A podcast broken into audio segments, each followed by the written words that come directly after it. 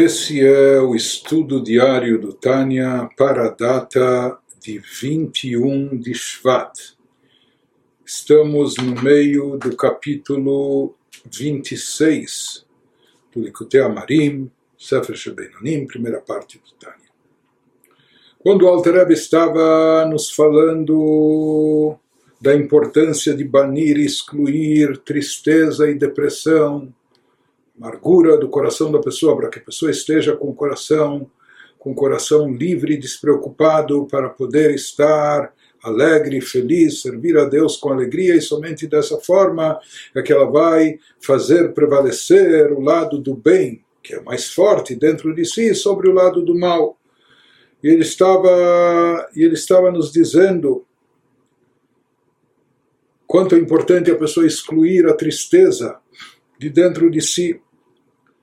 Agora ele vai nos explicar quais os motivos que levam a pessoa a estar amargurada, triste, deprimida. Então, os motivos da tristeza, de forma geral, podem se dividir em duas categorias. Às vezes a pessoa pode estar triste porque lhe faltam as coisas mundanas, talvez as coisas até essenciais, né? saúde, parnassá, sustento, paz de espírito, relacionamentos adequados, etc. E existem aquelas pessoas, né, por incrível que pareça, ou para nós, para alguns pode parecer até esquisito ou raro, mas existem aquelas pessoas que podem estar tristes e abatidas pelo que lhes falta em termos espirituais, pelo que lhes falta em termos de evolução e crescimento pessoal de autoaprimoramento, aprimoramento do caráter e assim por diante. Ou seja, existem aquelas pessoas que se entristecem, se amarguram por aquilo que lhes falta nos aspectos espirituais celestiais. E aqui ele vai abordar ambas as questões, como lidar e como combater esse tipo de, de tristeza originada por esse motivo, por aquele motivo, e ele vai começar nos falando sobre como se livrar da tristeza e depressão que é derivada do, dos assuntos mundanos, das coisas eh, mundanas e terrestres. Isso que nos diz o Alter Rebbe, Vehinei Tza Letaher Libo Mikol Etzev Venidnud da Mimil De Alma. Nos diz, aqui ele vai nos oferecer um plano prescrito, ele tá, está nos dando eh, conselhos e orientações claras como a pessoa pode se livrar de toda tristeza ou até sinal vestígio de preocupação com coisas materiais ou mundanas. Vafilo banechayeu mezoine, e mesmo se tratando de áreas seja que essas preocupações talvez sejam relativas a áreas fortemente emotivas, como questões relacionadas com filhos, ou com saúde, ou com sustento, que tudo isso toca profundamente a pessoa e afeta as nossas vidas. Então a pessoa está perturbada, está transtornada. Deus nos livre, um problema grave de saúde, ou tem um problema com, com, com seus filhos, ou existe uma falta de parnassá, de sustento, de ganha-pão, que está afetando, prejudicando sua vida, seu casamento, sua família, o que for. É? Então, aqui são questões eh, de ordem prática, palpáveis, tangíveis, né? que a pessoa aqui está eh, só com caprichos pessoais, ou mimada, ou, ou se queixando à toa. Eh, são questões que, de fato, afetam e atingem a pessoa profundamente. Então, eh, se existe aqui uma carência, uma ausência em uma dessas áreas, como não se perturbar, como não se preocupar, como não deixar ser invadido por um espírito de, de tristeza e depressão por essas situações. Isso que o Alter vai nos dizer em seguida, vai nos explicar adiante. Mudad zot lakol, mamar raboteinu zal. כשם שמברך על הטובה וכולי, nos diz que é conhecido de todos esse ensinamento dos nossos sábios de abençoada memória, que assim eles dizem no Talmud, na Mishnah em Brachot, no primeiro tratado que deve-se bendizer a Deus pelo infortúnio, do mesmo modo que se bendiz a Deus pelo bem. Assim consta na Mishnah, isso mais, mais adiante elaborado também na Gemara. Então, o que, que significa que a pessoa deve abençoar a Deus pelo infortúnio, da mesma forma que abençoa a Deus pelo bem? Na verdade, esse tratado versa sobre brachot, sobre bênçãos para todas as situações. E nós sabemos que as bênçãos são diferentes. Quando a pessoa recebe uma boa notícia de algo bom e positivo que lhe aconteceu, então tem uma brachá para isso especial, a pessoa faz a brachá ou de Hatov Ve'ametiv, agradecendo a Deus que é bom e faz o bem, ou a brachá de Shechiano Ve'kemano, que Deus nos deixou vivos, nos manteve e nos trouxe até esse momento, etc. Porém, existe a para más notícias. Deus nos livre quando a pessoa recebe uma notícia trágica do falecimento de um parente, a é outra. Uma que se diz, Baruch Dayana Emet, que Deus é o juiz da verdade. Há momentos de juízo, de severidade, mas a gente aceita o juízo divino porque Deus é o juiz da verdade. Portanto, são bênçãos diferentes. Então, o que quer dizer a Mishnah, o que querem dizer os nossos sábios que falam quando eles nos dizem que a pessoa deve deve abençoar a Deus pelo infortúnio, do mesmo modo que bendiz a Deus pelo bem, se são bênçãos diferentes para situações opostas. Então ele nos fala, o Pershu Bagmará, lekabule besimcha. כמו שמחת הטובה נגלית ונראית, bem os mestres da Gemara explicam a Mishnah Segundo o Talmud, isso significa que a pessoa deve aceitar o infortúnio alegremente com a me... isso significa, seja que a pessoa deve abençoar a Deus no infortúnio da mesma forma que abençoa a Deus pelo bem, com a mesma atitude, com o mesmo estado de espírito, alegremente, por incrível que pareça, com a mesma alegria que sentiria pelo bem que é revelado e manifesto. Quando a pessoa faz abrahá, obviamente vai agradecendo a Deus que é bom e faz o bem, etc. É porque se trata de um bem tangível, de um bem palpável. A pessoa está simplesmente feliz feliz porque ela está vendo, sentindo e percebendo o bem que lhe chegou às mãos e por isso ela agradece a Deus, cheia de convicção, cheia de alegria. Né? Ela tem gratidão, sabe que esse bem lhe foi proporcionado por Deus e ela está muito alegre e feliz com isso que lhe aconteceu, por isso abençoa a Deus. Mas ele nos diz, mesmo Hasbe Shalom, quando a pessoa é abatida ou atingida por infortúnios na vida, também é uma brachá para isso. A pessoa deve também abençoar a Deus. Aqui eles falam não só que a pessoa não deve se rebelar, se revoltar contra Deus, deve abençoar a Deus, mas não somente isso, não só de forma resignada e conformada, dizem os nossos sábios, da mesma forma e maneira que ela abençoa a Deus, nas boas notícias, pelas boas situações, com a mesma alegria, ela também deve abençoar a Deus pelos infortúnios. Isso é o que nos dizem os sábios na Guimarães. Hum? Que Aqui, da mesma forma, significa com a mesma atitude, com o mesmo estado de espírito, a pessoa deve agir e reagir em relação aos acontecimentos. E como é possível e de que forma a pessoa pode reagir aos infortúnios também, abençoando a Deus e com alegria. Quando ela estiver consciente, nos diz o Alter Rebbe, que Gamzu letová Niglet veniret. Porque até um acontecimento aparentemente mau também é para o bem, assim dizem os nossos sábios no outro lugar, na Gemara no Talmud, no Tratado de Tanit, inclusive havia um homem chamado Nahum, que esse Nahum, ele recebeu o apelido Nahum Ishgamzu, o homem disso também que significa disso também? Porque tudo que acontecia na vida dele, ele sempre afirmava e afirmava isso de boca cheia, com convicção. Isso também é para o bem. Isso também é para o bem. Mesmo quando às vezes eh, ele estava em situações eh, que poderiam parecer desesperadoras, não só que ele não se desesperava, pelo contrário, ele afirmava isso também é para o bem. E no final se comprovava que de fato aquilo viria a ser algo positivo, como nos conta lá o Talmud, que isso também é para o bem. Ele nos diz, baseado nisso, quando a pessoa tiver consciência, como tinha aquele mestre talmúdico Nahumish Gamzu, que Gamzu Letová, que isso também é para o bem, que tudo que acontece para a pessoa, mesmo que a gente não esteja a, a olho nu, com os nossos olhos carnais limitados, com nossa percepção intelectual limitada, a gente não esteja percebendo que bem pode haver por trás dessa desgraça, dessa tragédia, dessa situação, etc. Mas ele nos diz, quando a pessoa acreditar que tudo vem de cima, e tudo que vem de cima de Deus é bom, porque Deus é a essência do bem, e tudo, portanto, que vem dos céus é bom, isso também é para o bem. Quando a pessoa despertar dentro de si a conscientização a respeito disso, né?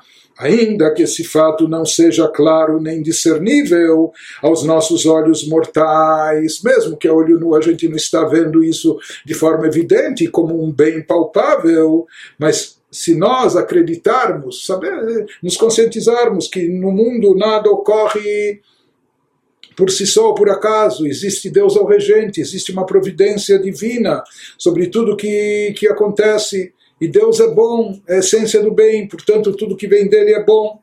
Não?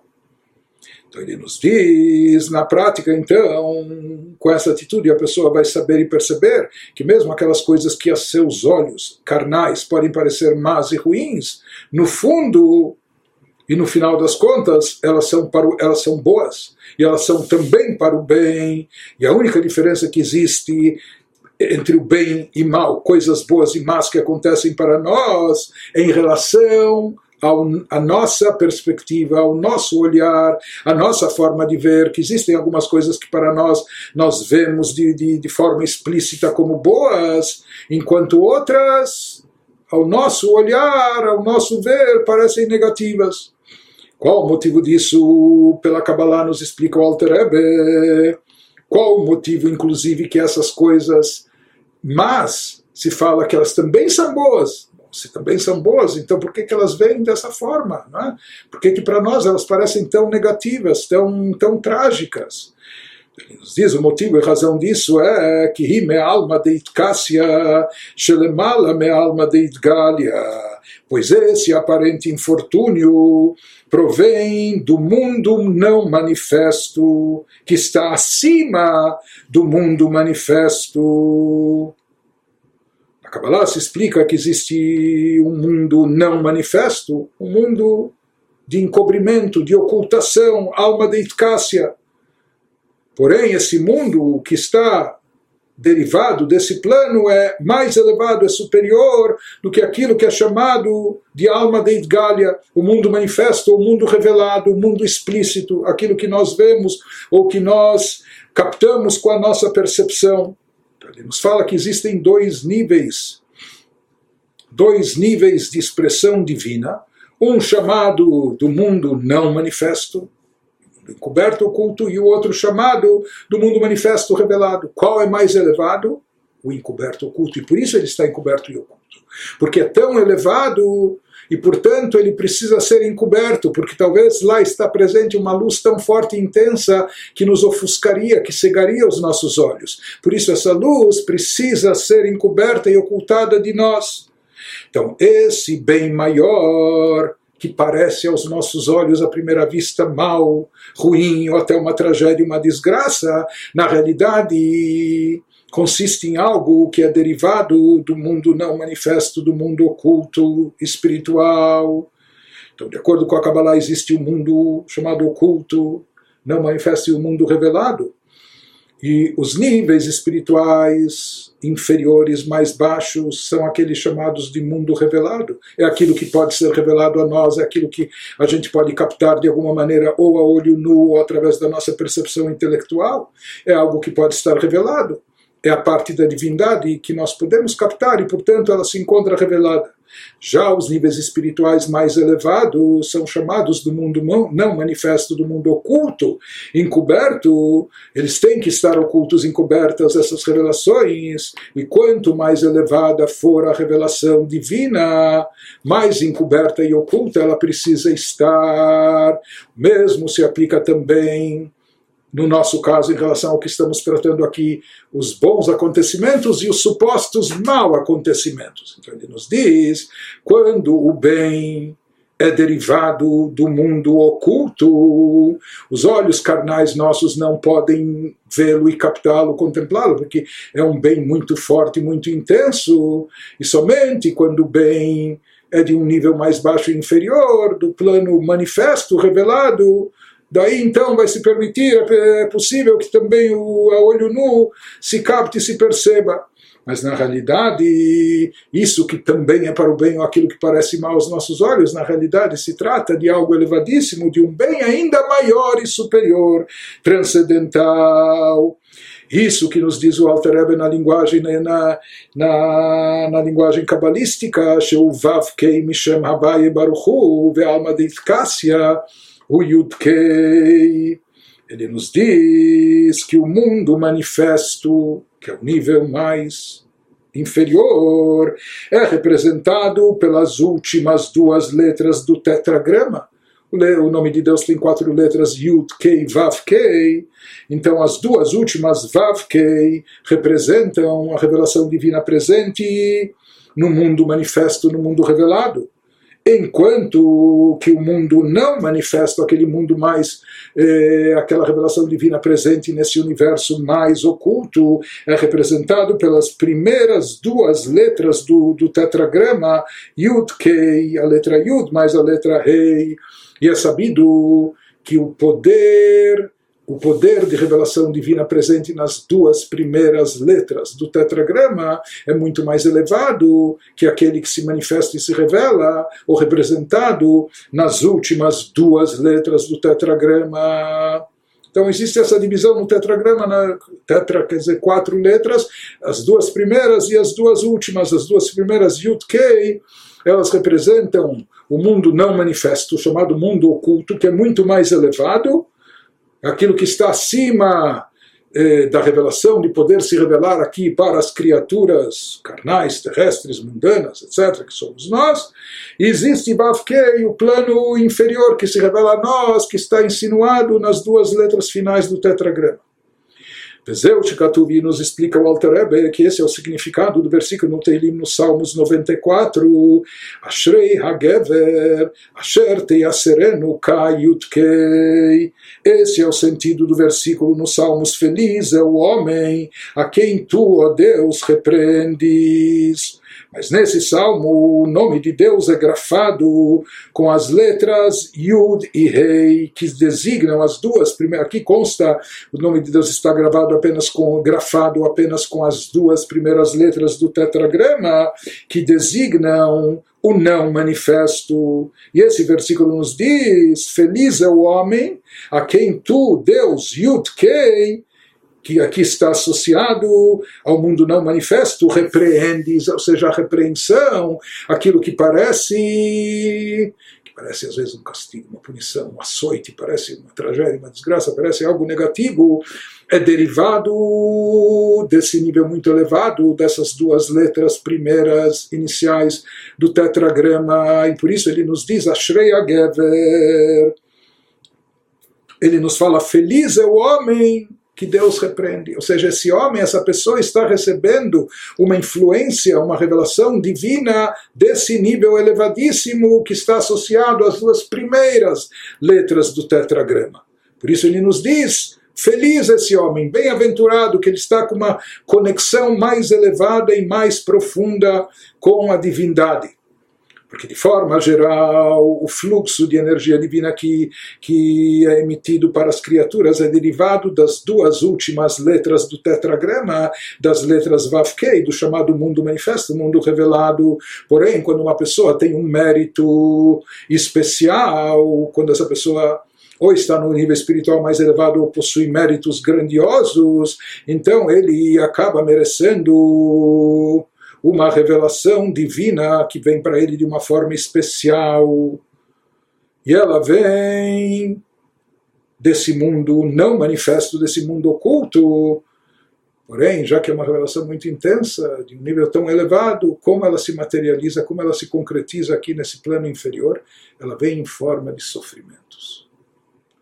Mas o versículo diz: Ashreya Geber, feliz o homem, ou seja, aquela, aquele homem espiritualizado, aquele ser humano elevado, aquela pessoa que consegue captar e perceber esse, esse princípio que ele nos expõe aqui, não só que ele não, não se rebela, não, não se chateia com esses sofrimentos, dói para ele, sem dúvida, e ele é afetado, mas ele tem uma fé e uma convicção profunda que isso também é bom, que isso também é para o bem, e mais do que isso, ele sabe, ele sabe que isso é derivado de um nível de revelação divina muito elevado, que não tem como se manifestar aqui nesse plano inferior, a não ser como camuflado e eh, ocultado, escondido. Por isso ele chega aqui em forma de algo negativo ao, olhar nosso, ao nosso ver. Mas na realidade se trata de algo muito profundo. Então, feliz é o homem, que é feliz a pessoa que sabe perceber isso, porque que ela está recebendo uma revelação divina de um, de um plano, de um nível mais elevado.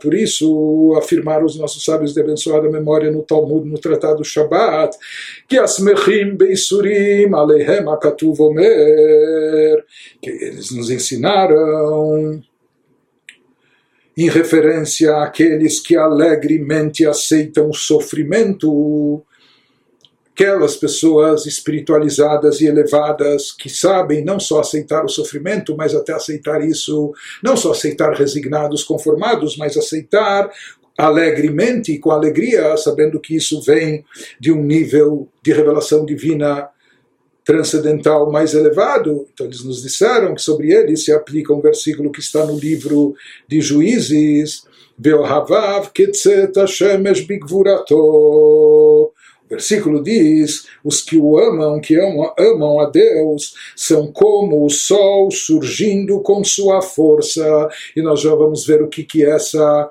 analogia quer nos dizer. Mas os nossos sábios associam essas pessoas elevadas espiritualidade, espiritualizadas, que sabem receber e aceitar os sofrimentos, alegremente, até com alegria, compara eles ao sol, que esses que amam a Deus são como o sol surgindo com sua força. Porque essa associação que a Simcha hi me'ahavato kirvat Hashem yoter mikol chayei olam Azeh que que em primeiro lugar, ele diz o que representa essa atitude dessas pessoas, quando não só elas aceitam, mas aceitam alegremente, o que, que elas estão comprovando com isso, o que, elas estão demonstrando com isso, porque essa aceitação do sofrimento com alegria, ela é decorrente do que? Vem de amar a proximidade de Deus. Alguém que é capaz de assumir essa atitude é porque ela, essa pessoa, ama a proximidade de Deus, ela ama a Deus e aprecia a proximidade de Deus mais que tudo deste mundo. E quando ela sabe que no momento que ela está conectada com esse plano superior, por mais que o que é derivado desse plano superior aqui para o mundo físico, material nosso aqui embaixo se expressa em forma de sofrimentos, mas ela está feliz por estar conectada a um nível mais elevado da divindade como está escrito, e essa pessoa demonstra com isso que lhe interessa mais a proximidade de Deus, mais do que todo o seu bem-estar físico, material, aqui nesse mundo terrestre. Pois experimentar tua bondade é melhor que a vida terrena, assim fala o salmista em Salmo 63. Então, com isso, ele demonstra que experimentar a bondade de Deus, ou seja, a proximidade com Deus, a bondade que vem do lado oculto da divindade para a pessoa, isso é melhor, é mais uh, interessante do que toda a benesse física e material. Chasdecha mechaim. Ou seja, com isso ele deixa claro e patente que Simcha e Me'avato Kirvat Hashem Yoter Mikol Chayolam que ele aprecia mais essa proximidade a Deus mais do que toda boa vida aqui nesse mundo físico. Que Tov. Então, isso que ele nos diz quando o Talmud, os nossos sábios, eles descrevem aqueles que aceitam os sofrimentos e não só aceitam, mas alegremente. Ele descreve-os como os que amam a Deus e que a recompensa deles vai se constituir em quê? Bigvurato, sim como o sol surge com toda a sua força, com toda a sua intensidade, que essa vai ser a recompensa. Então, a explicação disso, de acordo com o Alterebe, é que, por mais que os sofrimentos são derivados de uma origem muito elevada, como nós já vimos, mas na prática, como eles chegam aqui embaixo, em forma de sofrimentos, ou seja, o tzadik também eh, sofre, dói, né? isso machuca, mesmo assim ele consegue aceitar e com alegria. Então, qual a alegria, onde, qual o motivo da alegria disso? Somente quando ele percebe ou quando ele, ele reconhece, identifica que na fonte divina se trata de algo mais elevado. Né?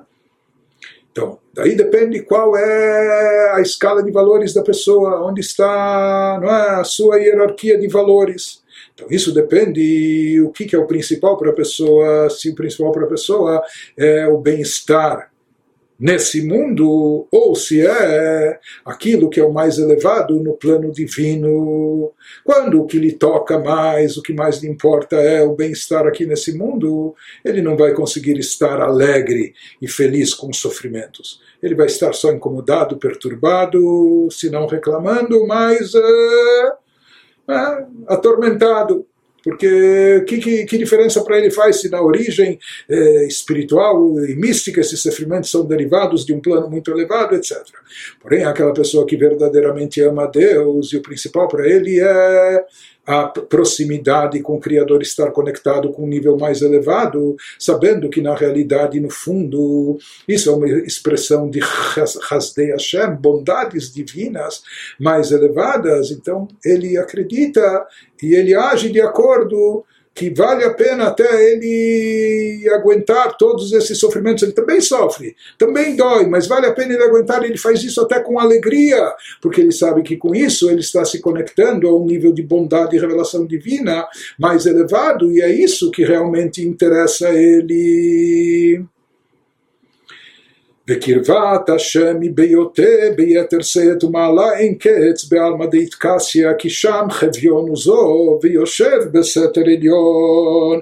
Isso que ele nos diz, e se a proximidade de Deus é o que lhe importa a pessoa, esse tzadik, essa pessoa elevada espiritualizada, ela pode ser encontrada essa proximidade a Deus, onde ela se encontra de forma mais intensa, com mais dignidade, em grau infinitamente maior, justamente naquele mundo de ocultação, no mundo não manifesto, onde a divindade lá está mais encoberta.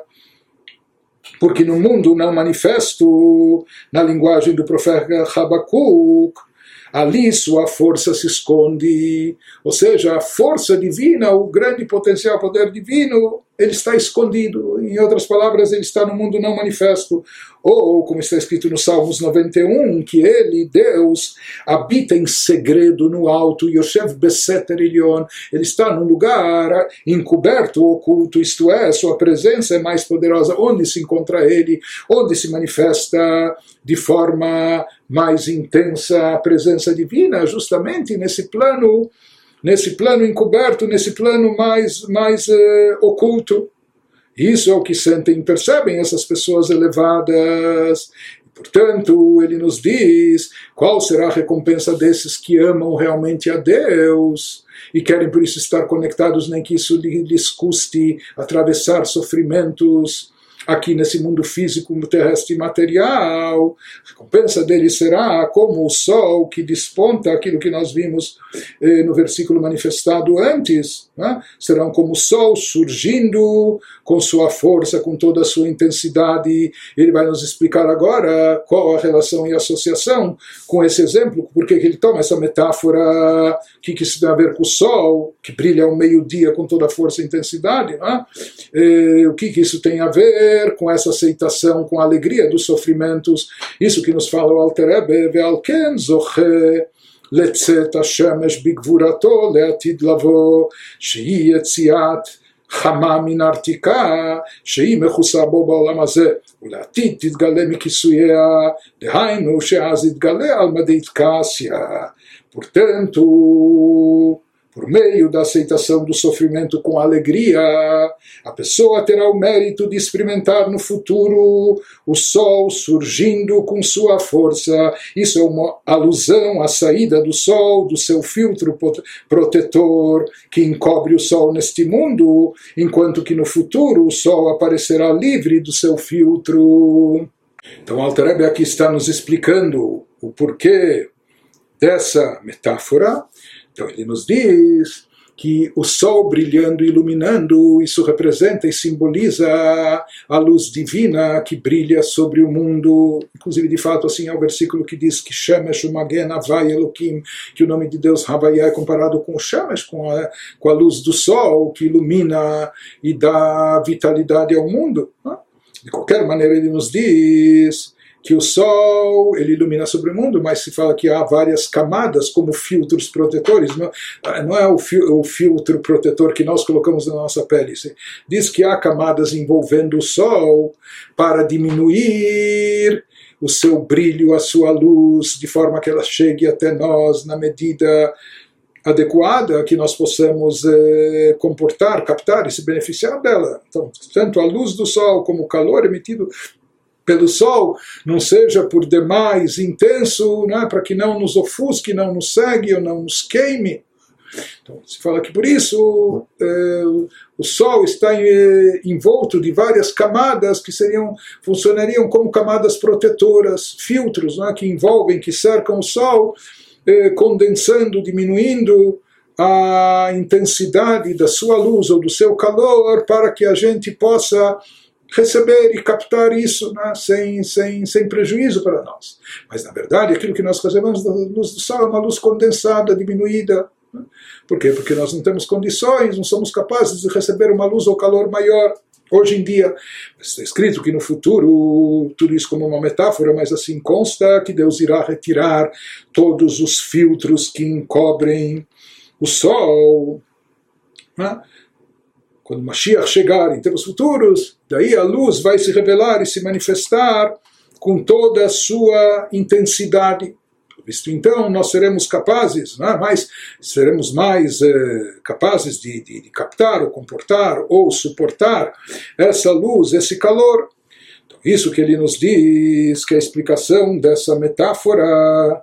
Então, ele nos fala que aqueles, aquelas pessoas espiritualizadas, que desde já mesmo aqui estando vivendo nesse mundo físico terrestre material conseguiram se superar, conseguiram dar mais valor não ao plano revelado, aquilo que está, aquilo que parece o bem explícito aos nossos olhos, mas eles se conectaram, conseguiram se conectar ao plano mais elevado, aquele plano que estava que por enquanto está oculto, o chamado mundo oculto, o mundo não manifesto, é como o sol que ainda está cercado dos seus filtros protetores que o diminuem, etc. Mas quando eles se conectaram, mostrando aqui que o que mais lhes interessa é essa conexão com, com o divino de forma mais elevada, etc. Então se diz que através disso, ao receber os sofrimentos, aceitar os sofrimentos com alegria, a pessoa terá o mérito de experimentar no futuro aquilo que fala a profecia, o sol surgindo com sua força, com todo o seu esplendor, que isso é uma alusão à saída do sol do seu filtro protetor, ou seja, que se fala que no futuro, quando Mashiach chegar, toda essa revelação divina, a onipresença divina que está encoberta e oculta nesse momento, nessa era que nós vivemos, tudo isso, todo esse encobrimento, todos esses filtros vão ser eh, retirados, e daí se fala que a luz vai brilhar com toda a sua intensidade. Então, essa luz que encobre o sol nesse mundo, enquanto que no futuro o sol aparecerá livre do seu filtro. Então, essas pessoas que já em vida e aqui no plano terrestre conseguiram se conectar a esse nível mais elevado, elas vão poder usufruir não é mais ou melhor dessa luz explícita que vai se revelar naquele momento dessa luz dessa luz intensa? Em outras palavras o sol se retirando do seu filtro representa metaforicamente a revelação do mundo não manifesto esse chamado mundo oculto é oculto hoje em dia.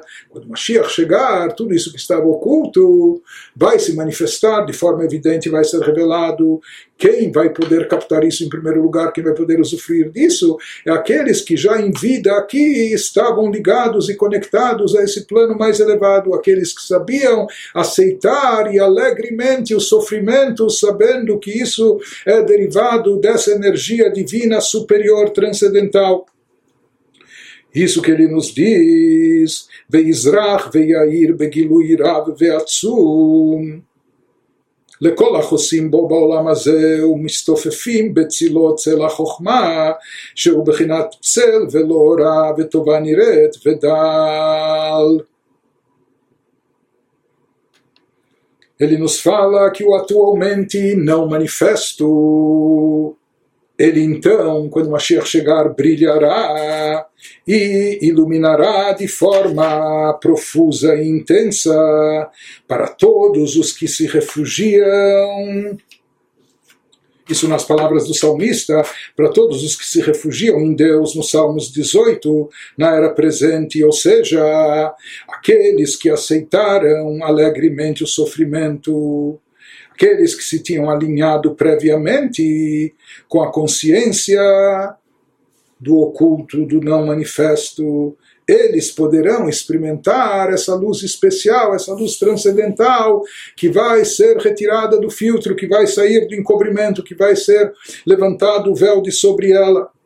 Se diz que essa revelação suprema vai se manifestar vai se manifestar justamente para quem? Vai se revelar para aquelas pessoas que foram capazes de se alegrar, de aceitar com até alegremente os sofrimentos que passaram aqui em vida física material, ou seja, que eles demonstraram, eles perceberam mesmo, também eram criaturas de carne e osso, e doía na carne, machucava, ou machucava o coração, é, é, o que estava acontecendo machucava os seus sentimentos. Também eram pessoas de carne e osso, mas conseguiram se superar a tal ponto que, mesmo nesse plano físico terrestre, no chamado mundo revelado, é, conseguiram perceber e captar o que há de valoroso, ou a energia divina superior que se encontra por enquanto oculta, encoberta e que ela se manifesta e chega aqui em forma de sofrimentos, mas já que se vincularam a esse nível mostrando que apreciam mais o contato com Deus, a conexão com Deus nesse plano mais elevado, portanto, eles serão os primeiros e que poderão usufruir dessa luz quando ela for retirada do seu encobrimento, da sua ocultação. Isso então será apreciado por aqueles que demonstraram alegria mesmo ao receber os sofrimentos aqui embaixo. Então, essa experiência só será possível de usufruir dessa luz intensa que vai se revelar quando Mashiach chegar. Essa experiência só será possível àqueles que se abrigam em sua sombra, na, na, na linguagem do, do, do, versículo do Passuk, eh, no Salmos 91. Ou seja, agora na era presente, por que, que ele nos diz aqueles que se abrigam na sombra de Deus? Interessante que ele, aqui ele faz alusão não à luz divina, à revelação divina. Pelo contrário, da forma que essa energia se manifesta aqui nesse mundo físico material agora para nós, parece algo muito sombrio, parece uma escuridão, parece trevas, parece uma tragédia, parece sofrimento, desgraças. Mas ele diz justamente aquelas pessoas que se abrigaram em sua sombra, ou seja, estavam apegados a Deus não só quando viam eh, luz, luminosidade, mas até quando estavam na sombra mesmo quando estavam, quando aquilo que parecia vir aos, a olho nu parecia algo sombrio, agora na era presente, isto é, encontram Deus até nas ocasiões mais escuras de dor e sofrimento. Então, essas pessoas que conseguiram transcender, superar e perceber que no fundo isso também vem de cima e, portanto, é algo bom, e não só que é algo bom, é algo tão intensamente bom que nem tem como se revelar aqui embaixo de outra forma, a não ser ocultado, camuflado. Então, essas pessoas vão conseguir usufruir, no momento que for tirado o véu, for revelado de fato essa luz intensa e o bem que existe nisso elas vão poder usufruir disso. Isso é chamado, isso que ele nos diz, que também está associado. Mistofefim betzilot tsela chokhmah, שהוא בחינת צל ולא אורה וטובה נראית ודל. Isso seria o que faz alusão ao rei Salomão em Eclesiastes, a sombra da Chokhmah, ou seja, encontrar Deus essa é a habilidade, essa é a qualidade espiritual em saber encontrar Deus na sombra do sofrimento, até nos momentos obscuros da nossa vida. Isso se torna possível quando a pessoa usa a sua chokhmah. Por isso se fala na sombra da chokhmah.